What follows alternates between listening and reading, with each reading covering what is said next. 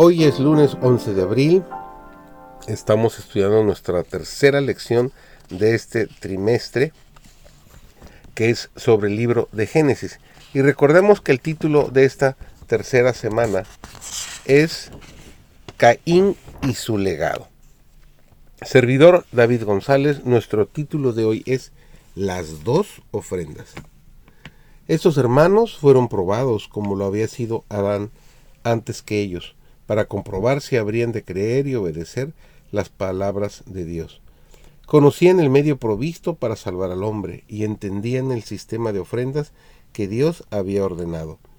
Sabían que mediante esas ofrendas podían expresar su fe en el Salvador, a quienes éstas representaban, y al mismo tiempo reconocer su completa dependencia de Él para obtener perdón, y sabían que sometiéndose así al plan divino, para su redención, demostraban su obediencia a la voluntad de Dios.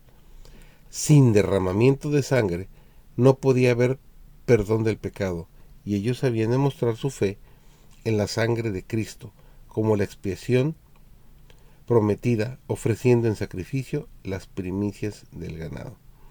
Además de esto, debían presentar al Señor los primeros frutos de la tierra como ofrenda de agradecimiento. Caín trajo su ofrenda a Dios, mientras murmuraba y manifestaba infidelidad en su corazón con respecto al sacrificio prometido. No estaba dispuesto a seguir estrictamente el plan de obedecer y conseguir un cordero para ofrecerlo con los frutos de la tierra. Simplemente tomó lo de la tierra y pasó por alto el requerimiento de Dios. El Señor había hecho saber a Adán que sin derramamiento de sangre no hay remisión de pecado. Caín no se preocupó siquiera por llevar lo mejor de sus frutos. Abel aconsejó a su hermano que no se presentara delante del Señor sin la sangre de los sacrificios. Caín, puesto que era el mayor, no quiso escuchar a su hermano. Despreció su consejo y con dudas y murmuraciones con respecto a la necesidad de las ofrendas ceremoniales, presentó su ofrenda, pero Dios no la aceptó. Abel trajo los primogénitos de su rebaño, y de los mejores como Dios lo había ordenado, y con humilde reverencia presentó su ofrenda con plena fe en el Mesías verdadero. Dios la aceptó.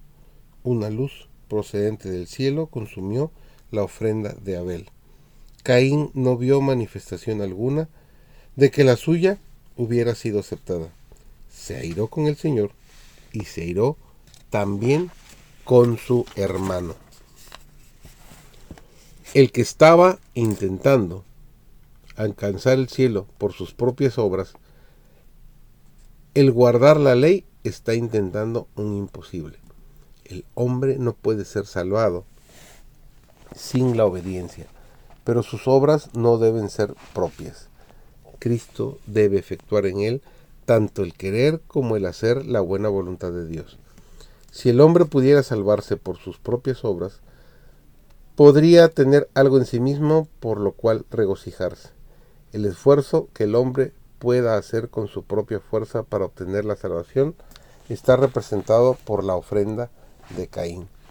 Todo lo que el hombre pueda hacer sin Cristo está contaminado con egoísmo y pecado pero lo que se efectúa mediante la fe es aceptable ante Dios. El alma hace progresos cuando procuramos ganar el cielo mediante los méritos de Cristo, contemplando a Jesús, el autor y consumador de nuestra fe. Podemos proseguir de fortaleza en fortaleza, de victoria en victoria, pues mediante Cristo la gracia de Dios ha obrado nuestra completa salvación.